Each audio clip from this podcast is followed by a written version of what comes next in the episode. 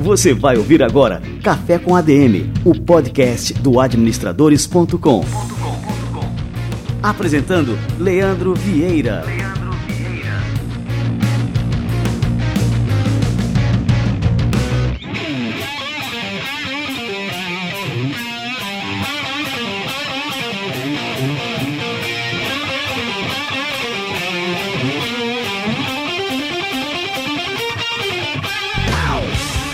Está no ar mais uma edição do Café com a DM, a sua dose de cafeína nos negócios. Estamos começando agora o nosso episódio de número 86.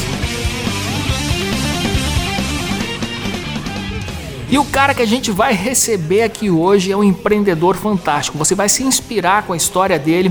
O cara que se formou em administração, migrou para a área de publicidade, trabalhou no Google, foi um dos primeiros funcionários do Google no Brasil. Em 2010 ele fundou uma agência digital. Essa empresa dele se tornou numa coisa gigantesca. Cinco anos depois foi adquirida é, por um dos maiores grupos de publicidade do país e do mundo, acredito. Enfim, ele vai contar toda essa trajetória dele aqui para vocês. É impressionante o que esse cara entende desse mercado. Então presta muita atenção, bota o seu café para esquentar, porque vai valer a pena demais.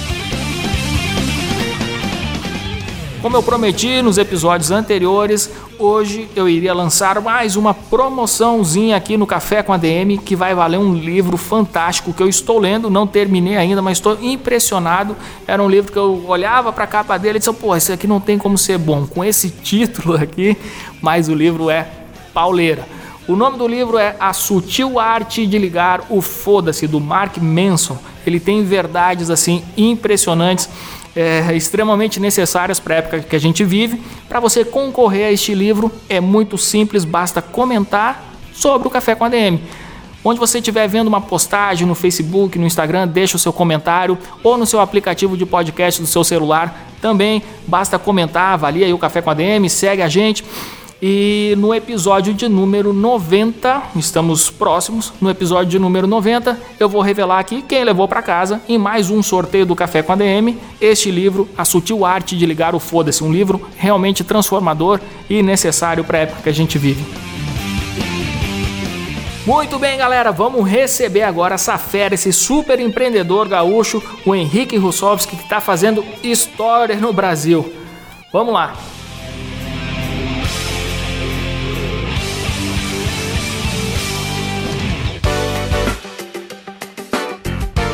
Henrique Hilsovski é fundador e sócio-diretor da JUSE. Ele é graduado em administração de empresas pela PUC do Rio Grande do Sul, se formou em 2003 e um ano depois ele foi certificado em marketing pela Universidade de Berkeley, na Califórnia, com distinção acadêmica. Sua carreira profissional começou no Google em 2005, como um dos primeiros integrantes da equipe da empresa no Brasil. Ele permaneceu até lá em 2010, quando ele resolveu abrir a JUSE, a agência digital que em 2015 foi adquirida pelo grupo WPP e passou a fazer parte da rede de agências da OG uma das cinco gigantes de publicidade no Brasil e acho que é, é, a maior do mundo, né, Henrique? Não sei se é a maior do mundo, mas diria que é a mais icônica. Aí, é a mais icônica, lógico. Seu fundador aí faz parte da história da publicidade mundial. Henrique, cara, seja muito bem-vindo ao nosso Café com a DM. Obrigado. Ô Henrique, conta um pouquinho pra gente aqui dessa tua trajetória, como é que foi? Você é um administrador, né, acabou migrando para a área de publicidade e, e foi um dos primeiros aí, eh, integrantes da equipe do Google no Brasil. Conta pra gente aí como é que foi essa tua trajetória história, cara. Em primeiro lugar, aí, obrigado pelo convite para participar, para bater um papo aí contigo, Leandro. A minha trajetória começou, uh, como tu falou, me formei em administração na PUC, e aí durante o curso comecei a procurar estágios. Uh, meu pai sempre trabalhou com banco, meu irmão que é um pouco mais velho também logo seguiu os passos do meu pai. E eu naturalmente fui seguir também, procurei primeiros estágios que eu consegui, acabou sendo em corretora, logo depois banco. E aí não era muito, comecei a ver que não era muito minha praia. E lá pelo sexto semestre, no meio do curso, começou as matérias de marketing e, e me interessou. Eu achei, putz, talvez seja por aí, né? Não queria ser igual aí meu, meu pai e meu irmão. É, então, tentando fugir um pouco do, do comum, caí no marketing e depois aí, de estagiar em banco e corretora, acabei uh, conseguindo, né? Quando eu comecei a olhar para marketing, consegui um estágio em agência de propaganda, que não era muito usual, né? Até uh, pelo fato de cursar administração, a questão de conseguir o estágio e justificar fazer publicidade foi uma burocracia, me lembro na época. Mas entrei em publicidade e achei, pô, na época, uh, uh, bem diferente de como é hoje, né? Me, encantou um pouco e gostei. Uma coisa que a gente não vê né, em administração, uh, mas entender e faz filme, produz, produz propaganda, isso na época era jornal, revista, TV, e, e, tinha essa preocupação assim muito tangível de olhar para a marca, ser o responsável por cuidar de uma marca, botar na rua o que, que ela faz. Aquilo me encantou. Comecei a trabalhar como planejamento na época, logo depois passei para atendimento é, e comecei a gostar. Confesso até que às vezes eu tinha um certo questionamento, né? Porque, apesar de eu era formado em administração, e quando eu vejo, na época eu estava escolhendo cor da tabela Pantone uh, para discutindo uma cor se era X ou, ou, ou Y e, tinha aí uma certa crise, mini crise existencial por que, que eu estou tendo essa discussão, sabe? Não me lembro que eu não estudei isso, mas enfim, são, são coisas aí que, que fazem parte. E aí, fazendo trabalho de publicidade, logo depois quando eu me formei, uh, fui efetivado, fiquei um tempo, um tempo mais trabalhando e decidi que uh, para aperfeiçoamento de carreira, comecei a estudar a possibilidade de fazer, uh, eu olhei para cursos, Brasil e fora, e decidi uh, fazer, aplicar para esse, um curso em, em, em, Berkeley. E passei, então comecei a cursar o, esse certificado. Foi um momento muito legal de conhecimento, de ampliar horizontes, de olhar para fora. E então larguei a agência onde eu trabalhava em Porto Alegre Uh, fiz esse curso em Berkeley, ele fica na Area, né, região onde está lá o Vale do Silício também. Eu até então não tinha contato com marketing digital, eu trabalhava em agência, era bem old school na época, digamos ainda. Mas assim, nessa época, quando a gente fala aí em 2005, foi isso aqui, quando começou lá no Google e teve essa, essa experiência lá na Califórnia. É, marketing digital era uma coisa muito incipiente ainda, né, Henrique? Totalmente. Tanto que em 2004, né, foi de 2004 a 2005, 2005 eu estava fazendo um, uh, como parte do curso, estava fazendo um estágio na empresa Comcast, na verdade é Comcast Spotlight, que era o braço de mídia da Comcast, para quem não sabe, é uma é a maior provedora de TV por assinatura dos Estados Unidos. Que até hoje, falando engraçado, nem falando, parece uma coisa que nem é tão importante. Na época era, claro que uma das empresas mais relevantes do mundo, continua sendo, enfim, né? Obviamente. Mas a TV por assinatura já não impacta tanto como falar, né? Trabalhei na Netflix, por exemplo. É, é verdade. Mas enfim. Então eu estava fazendo esse estágio e uh, eu estava me preparando para voltar para o Brasil e foi bem, me convidaram nos primeiros convites aí pro, pro LinkedIn, isso em 2000 e, 2004, 2005, e apareceu lá, LinkedIn não, não tinha rede ainda, mas tinha sempre algumas ofertas de emprego. E aí eu vi lá que o Google tinha postado uma, uh, algumas vagas uh, em São Paulo. Eu, pô, interessante. Mandei currículo e nada, né? Uh, quando eu voltei para Porto Alegre, isso foi só para dar noção de tempo, em maio, uh, comecei a procurar trabalho e fiquei aí alguns meses, uh, dois, três meses em processo de seleção. Estava num processo que estava avançando, de uma multinacional.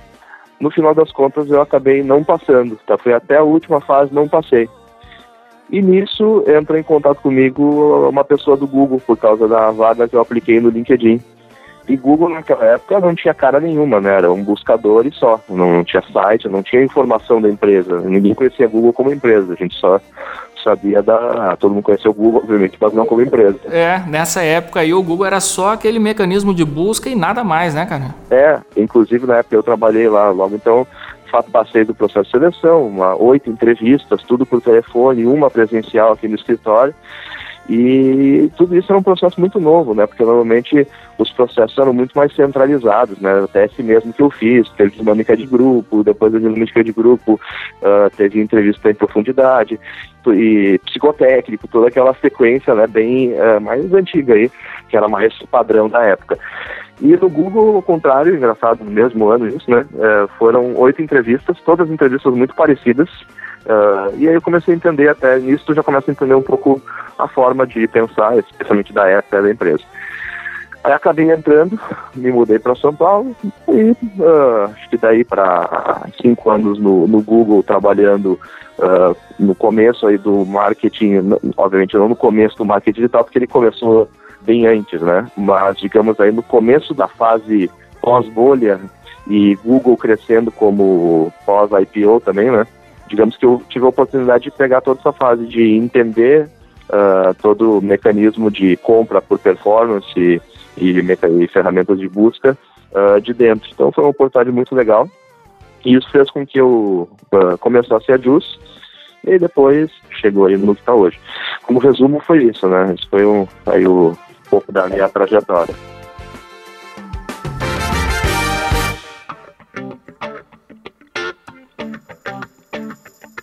Ô Henrique, só para eu fazer aqui aquela pergunta indiscreta, nessa época você tinha mais ou menos quantos anos aí? Só para a turma também conhecer um pouquinho mais essa história. Eu entrei no Google com 24. Era um guri, né? 24 anos, começou a trabalhar no Google, é, que logo acho que nessa época, eu não sei se o Google já era a empresa dos sonhos, que todo mundo queria trabalhar no Google, eu lembro muito bem disso, né? Que era, era um sonho de todo jovem, né? É, o Google já era o, o, símbolo né, dessa nova geração conectada, plugada na internet, então assim, já, já existia realmente assim, essa, essa vontade de muita gente trabalhar no Google, né?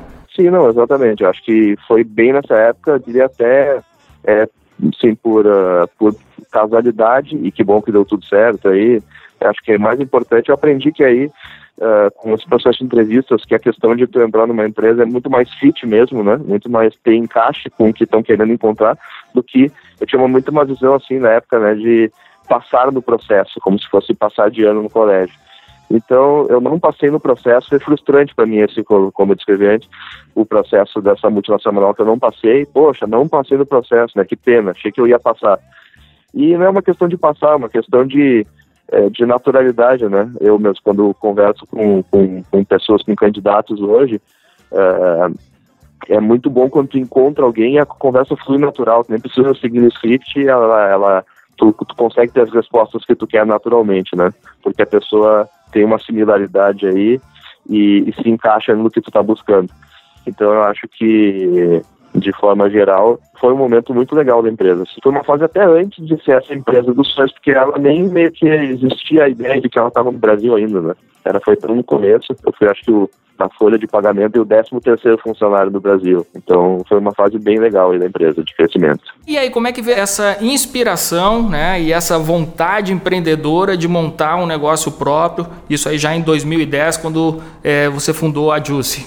Quando a gente entra, existe uma novidade, a gente putz, né, o fato de ser o Google, como tu mesmo falou, a empresa dos sonhos, era o começo, tinha recém sido feito o IPO, né, pena, enfim, entrei, depois, mas faz parte.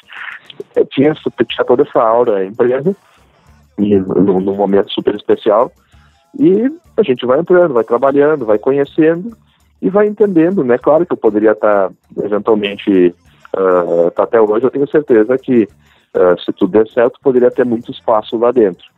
É, porém, eu entendi um pouco como um, um, um, fechamento de ciclo. Eu fiquei lá quatro anos e meio, cinco anos. E entendi, putz, eu quero me desafiar de uma forma diferente, né?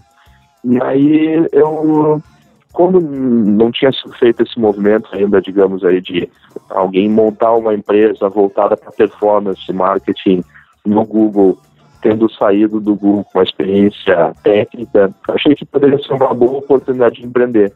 E, aliás, eu sempre quis empreender. Né? Eu sempre, sempre sabia que em algum momento eu ia fazer alguma coisa. Eu não sabia quando, onde ou como, mas eu sabia que em algum momento eu ia fazer uma coisa própria. Assim, essa é uma, quase que uma clareza sem ter clareza nenhuma assim, ao mesmo tempo. E então eu, eu achei que, putz, eu acho que a hora é agora. Fechei um ciclo na empresa, é, saí de uma situação super legal, uh, me dando bem com, com todo mundo e logo comecei a, a montar uma proposta de entrega ligada ao que eu fazia no próprio Google, mas com o desafio né, de, de botar a cara e, e entregar um, um, serviço. Cara, é, impressionante, porque eu, eu vi a Juicy nascer. Né? Em 2010, assim, eu já estava na estrada há um tempinho, no, à frente do administradores.com, então eu vi a Juicy nascer, conheci, fui na sede, sempre me encantei com a proposta. Por quê? Porque a gente estava acostumado com as agências tradicionais. E a Juice nasce com uma, uma característica essencialmente digital, com aquele DNA totalmente digital. Qual que é a importância disso, Henrique, né, como um, um fator de sucesso do teu negócio? Você é, fundou a Just com essa característica, com, com essa é, finalidade de ser uma empresa digital. E como é que você enfrentou justamente aquelas empresas gigantes que já estavam estabelecidas no mercado, né? E porque assim, a, as marcas sempre acreditaram naquelas empresas tradicionais, as agências tradicionais, e, e quando veio o digital, a conversa mudou um pouco, né, cara? É, eu acho que de forma geral, eu te falo eu não, que ter pensado nisso como agência. Até eu tinha um, uma oferta, uma entrega muito fechada há oito anos atrás, né? Então, eu me propus a uh, fazer uma boa entrega no que diz respeito à performance, especialmente Google Ads na época, porque Facebook não existia, e ou não existia como publicidade ainda no, no, no Brasil, estava nos primeiros passos.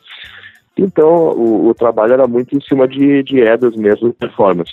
Então, eu não me via competindo necessariamente, talvez ingenuamente, mas enfim, eu não me via competindo com outras agências, sabe? Uh, eu competia com outras uh, empresas que faziam um serviço similar ao que eu fazia. E eu trabalhei também, acho que a gente teve um trabalho inicial muito focado em startups, que também não foi algo pensado, foi, foi uma consequência de trabalho.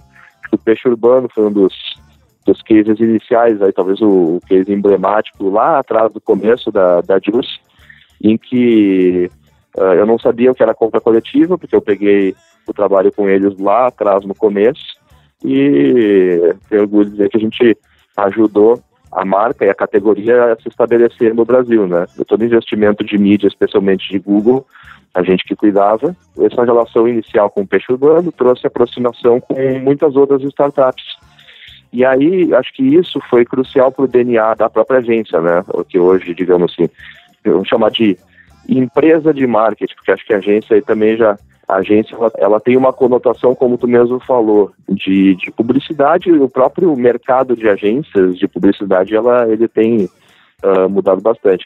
Mas enfim, saindo do parênteses aqui, voltando para a questão da competição com outros players, como eu me via, eu me via fazendo um, uh, prestando um serviço, trabalhando com, com clientes, pensando em como gerar resultado para eles, se, te confesso que sem olhar muito para os lados. Eu acho que quando a gente parte do zero, é mais fácil de crescer quando a gente parte de um volume já, já estabelecido, né? Então, o meu ponto é que eu tinha uma oferta que, que tinha aderência, e a partir dessa oferta, cada trabalho que a gente faz, a gente aprende mais e vai consolidando cada vez mais conhecimento, o que permite que a gente feche mais clientes e questão depois de se estruturar.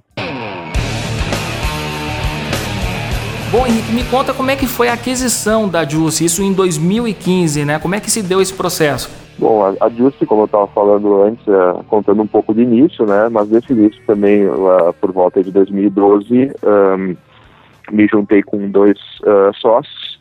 Então, acho que teve a vantagem de formar uma complementaridade muito grande para fazer uma cogestão com base em perfis complementares, até mesmo como perfis e como habilidades também. Então, eu tenho esse background mais de mídia ligado ao Google inicialmente, né? E fui desenvolvendo cada vez mais a partir da JUICE.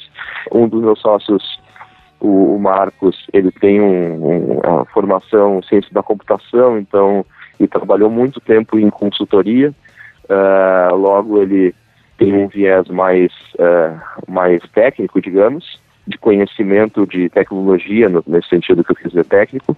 E o terceiro sócio, Xavier, ele tem uma visão de negócios muito clara, uh, foi sócio de um grupo de agências independente uh, na França, que tem escritórios aí no, uh, no mundo todo, e com isso a gente começou um processo de crescimento além do, da, da, fase inicial, que foi uma fase mais focada em mídia, né?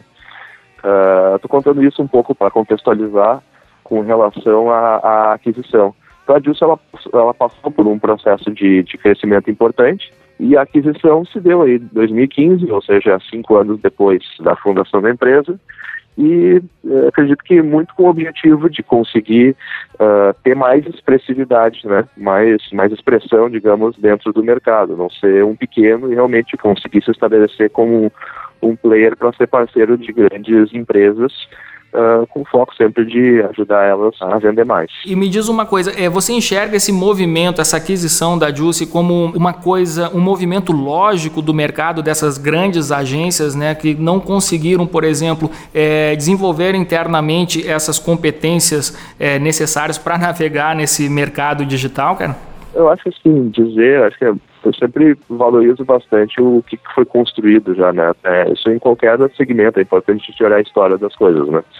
E, e, as agências, claro, quando surge algo novo, seja no nosso mercado, seja mercado fonográfico, seja qualquer outra indústria, é, é muito difícil né, acompanhar todas as tecnologias e coisas que são depois essenciais para a mudança tem coisas que não são uh, relevantes, são técnicas não são relevantes. Por exemplo, não existe necessidade, né? Isso quando no auge, quando eu, pegando como exemplo na época que eu trabalhava publicidade lá no anos 90 e pouquinhos, 2000, não tinha necessidade de existir uma agência de, de TV, uma agência de revista e uma agência de jornal, né? Mas né, uma agência ela consegue resolver, porque a complexidade técnica de operação desses canais eles são relativamente simples, né? A TV, na época, até era mais complexa. O digital, ele é uma complexidade totalmente nova. E aí, se tu sai do digital ainda para Google, Facebook, etc., hoje Facebook, né? mais complexidade ainda. Com o tempo, acho que as empresas uh, foram ou deveriam ter incorporado isso, mas ainda assim não são especialistas, né? E antes, uh, essa especialização era sobre algo muito pequeno. Se pegar lá as produtoras digitais lá no começo da internet, eu acho que mais do que eu, tu, tu pegou esse momento, né? Tu, Sim. Uhum. O administrador está aí faz, faz muito tempo. É, então, as produtoras estavam falando de dinheiros menores, enfim, tentando estabelecer a internet em um momento muito uh, inicial. E, e, hoje, com a efetividade né, das mídias e do meio, capacidade de mensuração, mensurar de forma tangível, a gente viu o movimento das verbas, não só de mídia, mas investimentos como um todo, indo para quem tem conhecimento dentro do meio digital. E eu acho que isso favorece uh, empresas que têm essa visão, seja empresas mais antigas que se adaptaram, ou seja, empresas como, como nós, que conseguiu uh, direcionar também esse crescimento. E me diz uma coisa, com relação, isso eu acho interessante a gente falar aqui, é um tema que eu acho extremamente interessante, que é a gestão da mudança, né?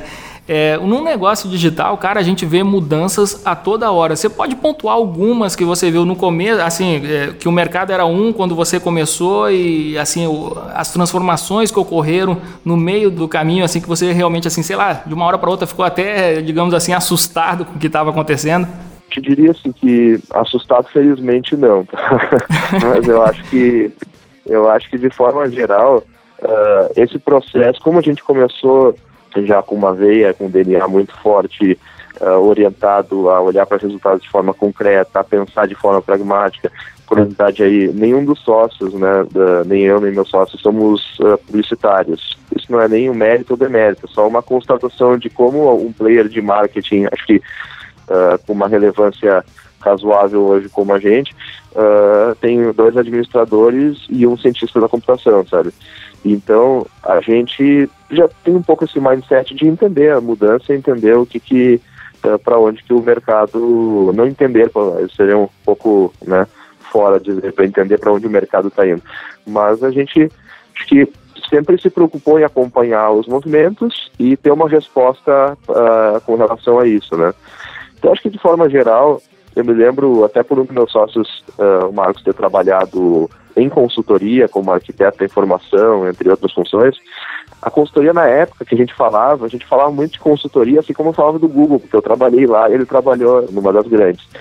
E nessa época, as consultorias não estavam entrando para o mundo de agências como tem uh, toda essa conversa hoje, né? Não, não conversa no sentido pejorativo, mas uh, todo todo esse movimento, digamos, das consultorias cada vez mais abraçarem os investimentos e o universo de marketing. Uh, na época não tinha isso. Isso é uma mudança que a gente falava desde o começo e começou a ver acontecer. E sempre a gente teve um mindset de, de ter uma entrega que sempre foi passou pelo consultivo, né? Então, como que a gente respondeu a isso? Hoje a gente tem uma área na Juicy, que se chama Juicy Consulting, e essa área ela tem como objetivo uh, auxiliar as empresas nesse processo de, vamos chamar, né, como o mercado costuma chamar, de transformação digital, que nada mais é do que entender os movimentos que estão acontecendo e trabalhar junto com as empresas para que uh, se façam as mudanças de processos, especialmente de cultura, para que essas empresas possam ser mais ágeis uh, e menos rígidas, talvez. Cara, isso é interessante que você falou, porque a gente acaba indo, assim, extrapola pelo menos aquele limite imaginário que existe do que, que uma agência deve fazer. Né? Então você está inclusive educando as próprias empresas a tirarem, a como tirar proveito né, de todas as oportunidades que existem nesse meio digital, porque é, de fato as empresas, é, eu posso dizer assim, a gente pode falar, né, Henrique, que as empresas ainda não estão preparadas né, para o que está acontecendo agora. Tem muita gente que está, é, que foi pego de calças curtas, né, outras que querem aproveitar todo esse movimento e não, não sabe por onde começar. E eu acho extremamente interessante é, essa proposta da Juicy de, não, vamos, vamos ajudar essa turma né, a, tirar proveito disso tudo? Eu acho que sim. Eu acho que é essa justamente o momento que a gente está aqui. Existem ainda perguntas, cada vez mais respostas, mas ao mesmo tempo cada vez mais perguntas ao mesmo tempo, né? Tu falou um pouco de escopo, né? Talvez o que, que faz uma agência, porque eu, eu volto para o ponto, a gente nunca se considerou, apesar de chamar de agência, né? É, às vezes é mais fácil resumir as coisas do que ter uma explicação sempre uh, nova para alguma coisa que só gera confusão, né? Acho que semanticamente vamos chamar de agência para facilitar. Uhum. Mas o fato é, é entender que o cliente ele tem que chegar em resultados. Qual que é o meu papel na construção desses resultados? Isso acho que é o que nutre o que dá o direcional para o nosso trabalho, entender que esse papel um, ele, ele não está limitado a um escopo. Eu tenho sempre que isso, eu sempre entendo que eu tenho que melhorar os resultados dos clientes com que a gente trabalha, eu estou sempre pensando em soluções para que isso aconteça, sempre pensando em maneiras para que isso aconteça. E eu acho que isso que dá o sucesso uh, de uma parceria, né? É a gente conseguir aportar pensando da mesma forma que uh, o próprio cliente está pensando, que é como que eu atingo resultados. Eu acho que o mais importante daí que o digital permite, né, é mencionar de forma mais tangível esses resultados, porque uh, eu brinco, né?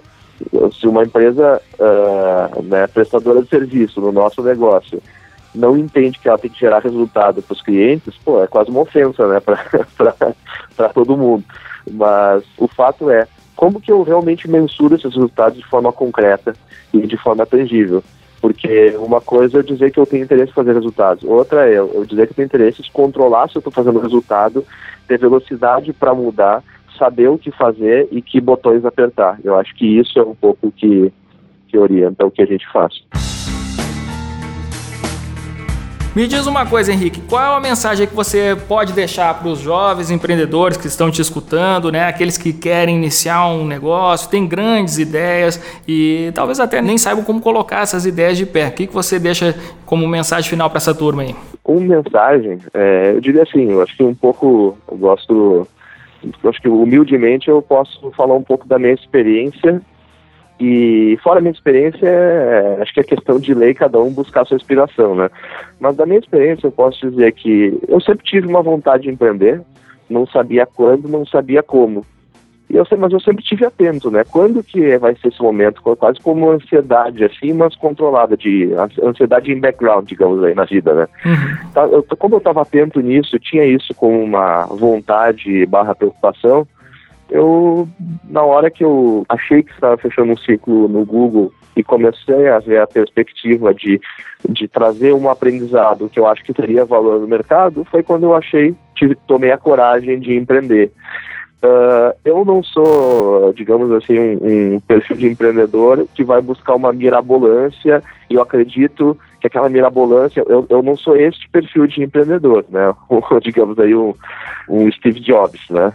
é, Para mim é muito mais é, baseado no, como eu falei, até como a gente faz o dia a dia do trabalho baseado no concreto, baseado na capacidade de entender o que, que eu tenho uma análise crítica do que, que eu posso aportar e claro que tomar risco, né? Porque no final das contas, às vezes é mais fácil a gente seguir um caminho de crescimento corporativo, especialmente num país como o nosso, com com a carga tributária que tem, com os riscos que, né, eh, de forma geral, que a gente encontra em empreender, uh, que é um num trade-off, às vezes parece um pouco de loucura, né? A gente tomar esse esse risco de, de fazer algo sem ter a segurança, né? Porque no final a gente acaba eh, investindo numa formação e essa formação é valorizada dentro do mundo corporativo. Então, tomar esse risco de, digamos, entre aspas, usar essa, essa formação por conta própria, né? Como eu falei, eu sempre fui muito atento e fui muito. Uh, sempre tive aí uma, uma vontade de empreender. Eu não sabia como, eu não sabia onde e quando seria. Mas eu sabia que em algum momento aquilo uh, chegaria, ou tinha essa, essa, esse desejo.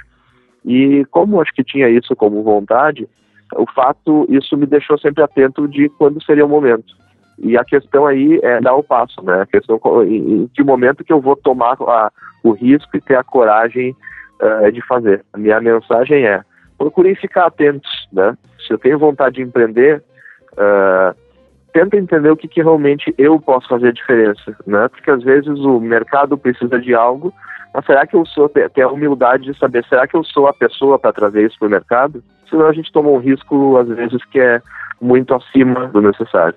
Isso, como eu falei de novo, né, minha experiência, não, isso não vale provavelmente para para muitas pessoas, mas o meu intuito aqui era um pouco compartilhar como, como eu penso, né?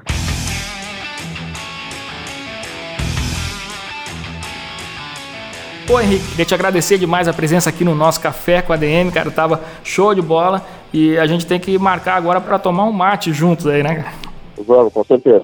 Fica o convite aí quando estiver em São Paulo, dá um pulo na Jus que a gente toma um mate juntos aí. Valeu demais. E valeu pelo convite mais uma vez, Leandro. Um abraço, Henrique.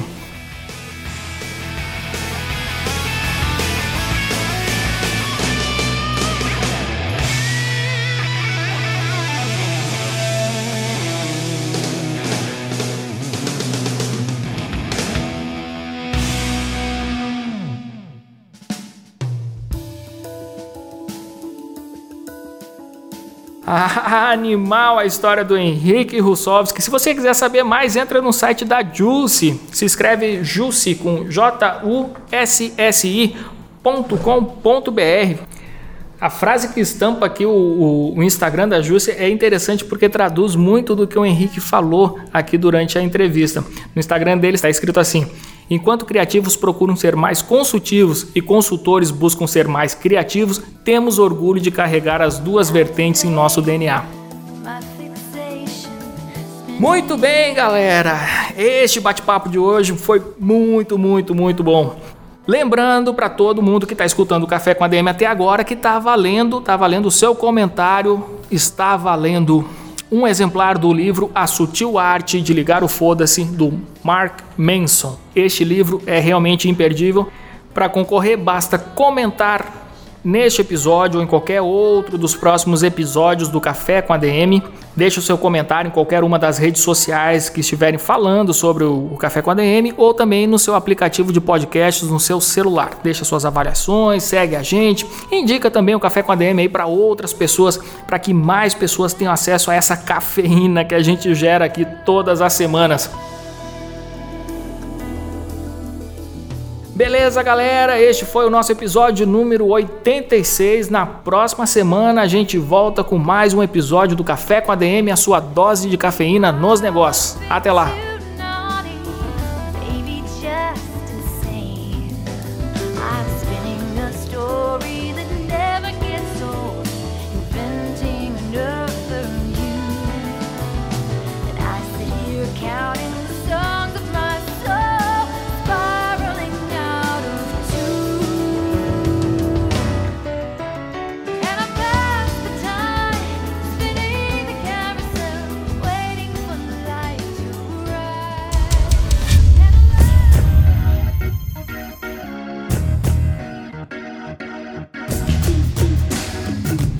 Você ouviu Café com ADM, o podcast do administradores.com.